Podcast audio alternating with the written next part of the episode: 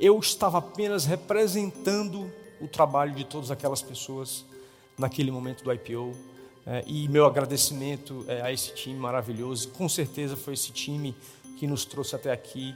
É, como empreendedor, é fundamental valorizar as pessoas. Parece ser uma máxima tão batida, mas você precisa exercitar isso de uma maneira muito intensa todos os dias. Nenhuma vantagem competitiva é sustentável além de você ter um time forte e uma cultura muito forte.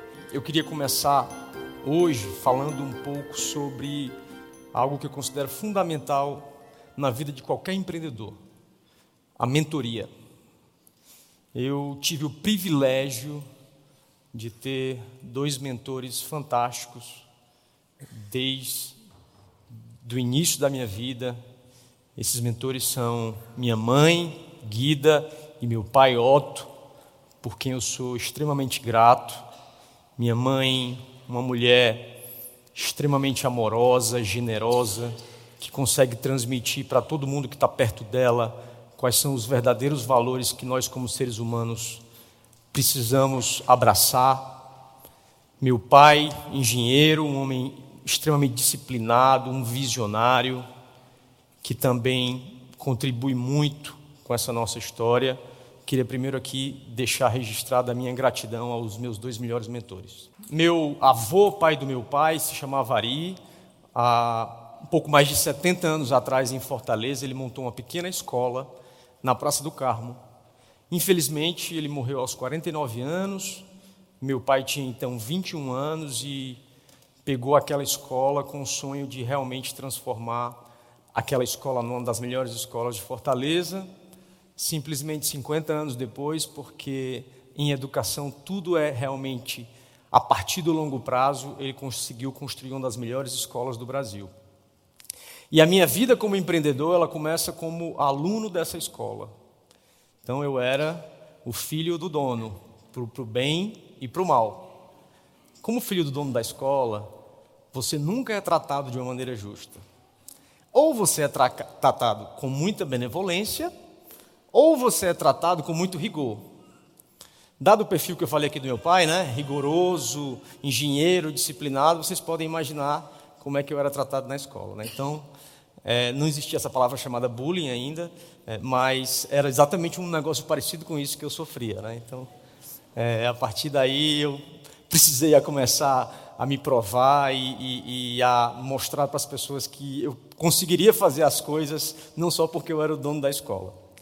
É, mas tem um aspecto muito interessante. Eu, eu passei a me apaixonar por educação porque eu via a escola não só como o lugar que eu ia aprender, mas também com o projeto de vida do meu pai.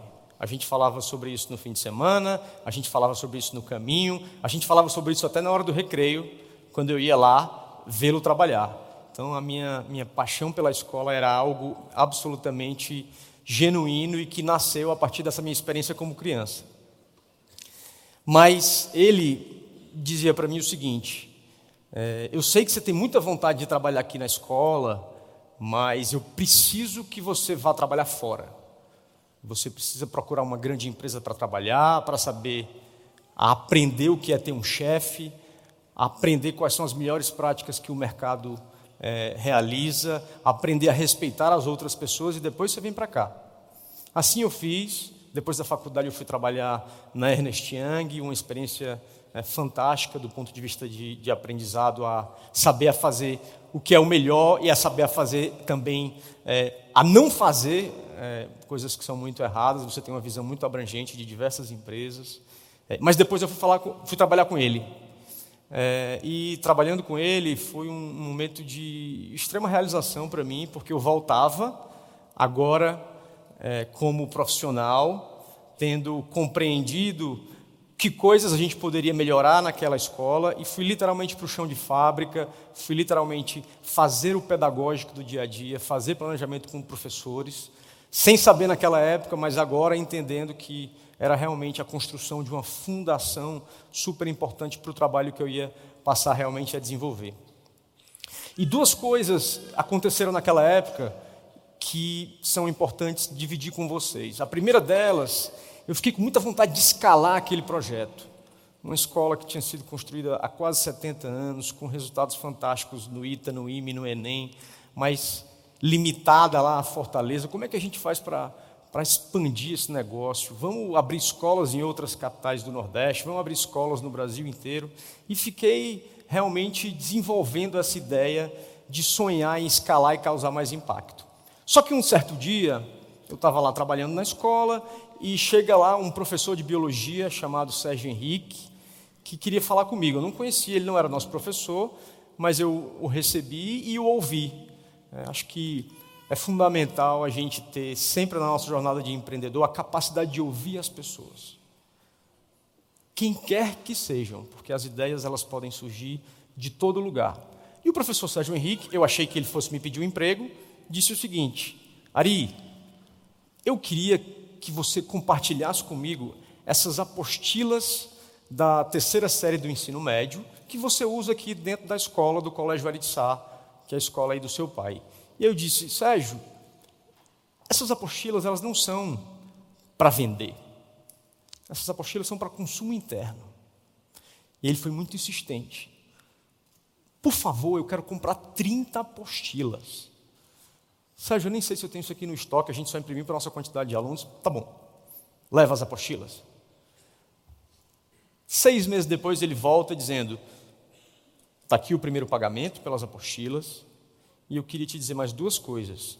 Em primeiro lugar, que tem uma série de melhorias que são possíveis que você faça aqui dentro dessa apostila. Ordem cronológica dos conteúdos, questões, abordagens. Beleza.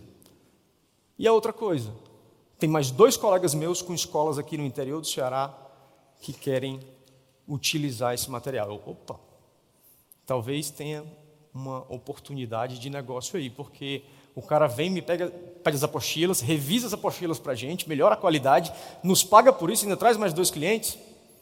Pode ser que tenha uma coisa interessante aí. Mas eu fiquei com esse negócio guardado aqui para mim, essa vontade de escalar esse sonho e decidi continuar estudando. É, não, não, dá para ser casa de ferreiro e espeto de pau, né? Então, meu avô foi um cara que foi, transformou a vida dele pela educação, assim como meu pai, e eu resolvi ir durante dois anos para Boston. É, fui para o MIT, onde eu fui fazer um mestrado.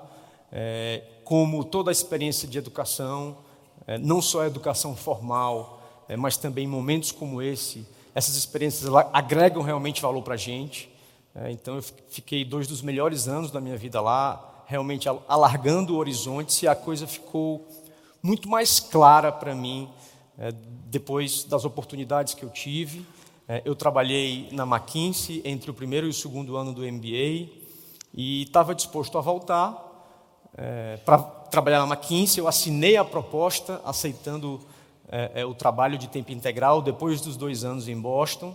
E aí eu liguei para o meu pai né, e disse para ele: Pai, é, eu aceitei aqui o, uma proposta de trabalho da McKinsey e estou indo para lá. É, e ele, como um pai nordestino que gosta das suas crias perto de você, é, disse para mim: Eu acho que você não deveria fazer esse negócio. Mas como assim? Não, por que você não começa aquele projeto de vender as apostilas para aquelas escolas? E eu senti que ele acreditava na oportunidade de negócio, mas ele estava falando isso mesmo com o coração, né? querendo que eu estivesse lá perto dele, em Fortaleza. E aí eu pensei: agora é minha hora, né? E eu falei: Pai, eu topo, vamos voltar. Agora eu queria te pedir algumas coisas. Ele, o quê? Eu queria independência, eu queria a oportunidade de fazer um voo solo, eu queria a oportunidade de tocar e construir esse negócio da maneira como eu acredito. E eu queria te pedir também uma participação nesse negócio. Quanto é que você quer?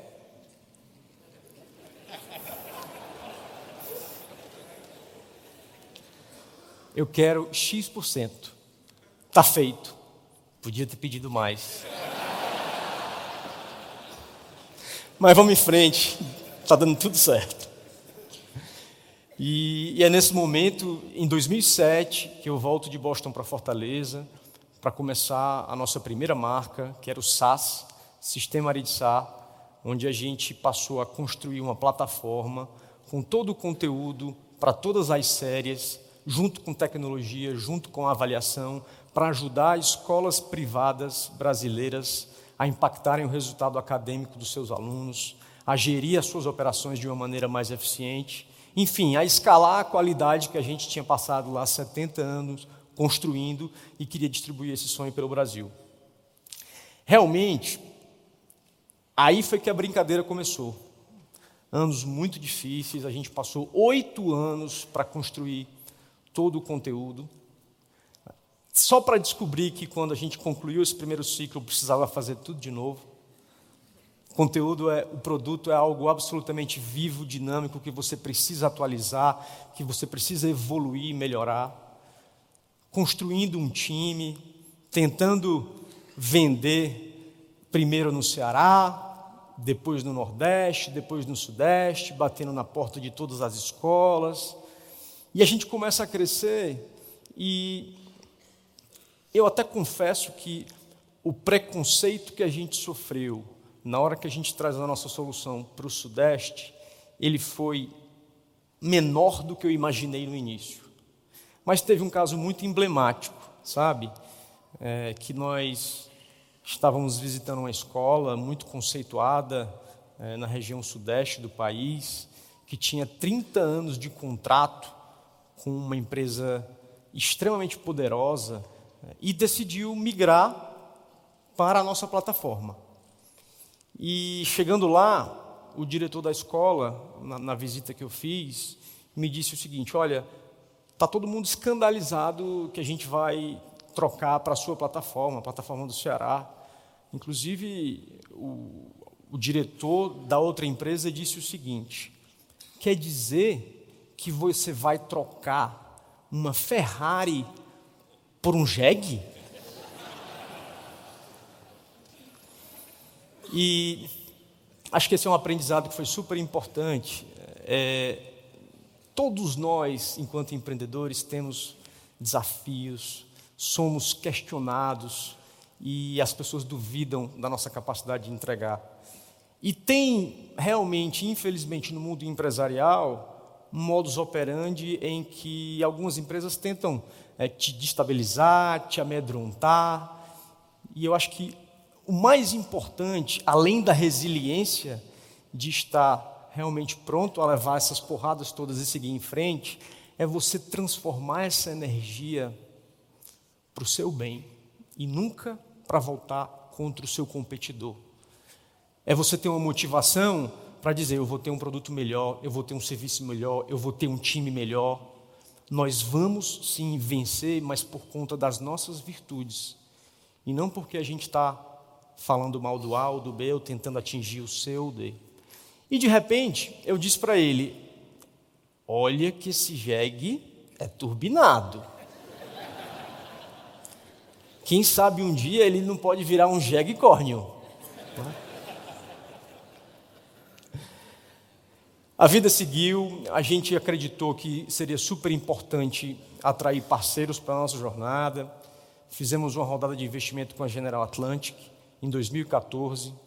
É, literalmente smart money. Naquele momento a gente não precisava do recurso, a gente usou o recurso para fazer uma série de aquisições, mas sou extremamente grato a eles pelo conhecimento que eles aportaram no nosso negócio, pela legitimidade, nos ajudaram muito do ponto de vista de governança, nos ajudaram muito do ponto de vista de tecnologia e de olhar não só para o Brasil, olhar realmente para o mundo.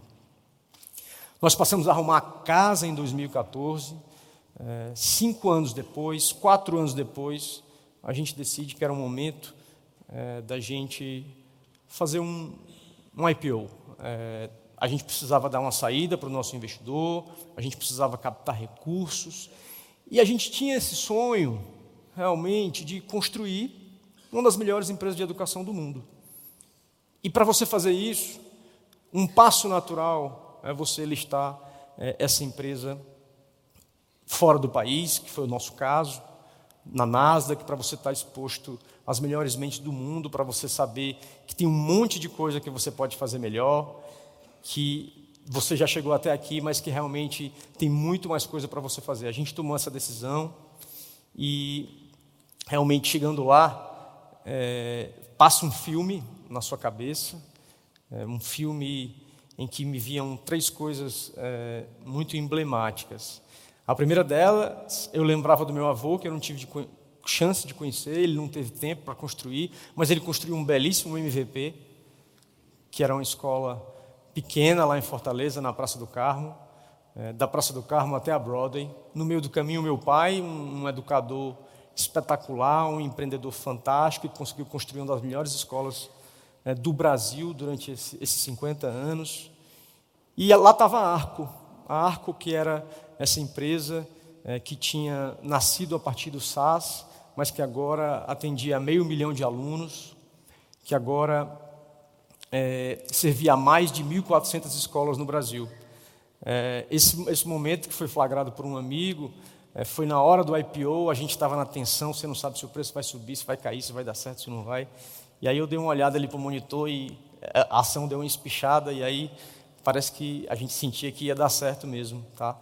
É, eu acho também que esse é um momento super importante para você reconhecer é, a família. Eu acho que a família é muito importante é, na vida de qualquer empreendedor, na vida de qualquer pessoa. Nesse momento eu passei muitos dias é, fora de casa e aí falava com a minha esposa Tatiana, falava com os meus filhos Sara e Otto. E a Sara, que é um pouco mais velha, eu contava para ela que eu estava numa competição. É, essa competição era muito longa e que se eu ganhasse essa competição eu poderia trazer para casa um unicórnio e eu ia dar esse unicórnio de presente para ela. Só que ela me perguntava todo dia: e aí, pai, já ganhou o unicórnio? Eu digo, calma, ainda falta muito chão. Você vai para lá e você passa três semanas literalmente sem saber se vai dar certo. É, no final deu certo, eu voltei para casa e entreguei para ela o unicórnio de presente. E acho que a última mensagem que eu queria deixar como reflexão para você conseguir construir uma, uma, uma trajetória é, vencedora é realmente o, que a gente falou lá para o nosso time no dia do IPO. Nós tivemos mais de 70 pessoas que foram até lá, é, arcando com os custos próprios da viagem, por iniciativa própria, é, para viver aquele momento mas a gente fez questão de falar é, para todos os nossos colaboradores aqui no Brasil. É, esse trabalho, ele nada mais é do que o fruto da soma dos esforços de todos do time, com feijão com arroz, com pequenas ações, com o dia a dia, com respeito ao cliente, com qualidade, com foco. Eu estava apenas representando o trabalho de todas aquelas pessoas naquele momento do IPO. É, e meu agradecimento é, a esse time maravilhoso. Com certeza foi esse time que nos trouxe até aqui. É, como empreendedor, é fundamental valorizar as pessoas. Parece ser é, uma máxima tão batida, mas você precisa exercitar isso de uma maneira muito intensa todos os dias. Nenhuma vantagem competitiva é sustentável além de você ter um time forte e uma cultura muito forte. Então, realmente, se você pode investir em algo, invista nas pessoas. Essas pessoas podem te levar muito mais longe. É, nós temos como filosofia é, sermos absolutamente discretos. Fomos até fruto é, de uma matéria é, que saiu nas vésperas do IPO chamada O IPO Secreto. Ninguém conhece essa empresa, de onde é que ela veio. E quando eu li essa matéria lá no, no hotel, eu falei: era exatamente isso que eu queria era ficar embaixo do radar, sempre com a capacidade de surpreender. E é isso que a gente quer. A gente quer chegar muito mais longe, conciliando essa combinação de propósito, que é entregar a educação de excelência e transformar as vidas das pessoas, enquanto a gente faz isso internamente, com as nossas vidas. Eu fiz isso com a minha vida, se não fosse pela educação que eu tive, eu não estaria até aqui. Essa combinação de propósito ela é muito poderosa. E, e se a gente conseguir fazer isso, né, tem muito mais coisa pela frente. O sonho está alargado. Estamos apenas começando. Muito obrigado. Obrigada por acompanhar mais um Day One. Se você é empreendedor ou empreendedora e quer escalar o crescimento da sua empresa, entre em nosso site e conheça o Scale Up Endeavor, o programa de aceleração das empresas que mais crescem no país. Nesses tempos de incerteza, o Brasil precisa, como nunca, de bons exemplos. Até a próxima!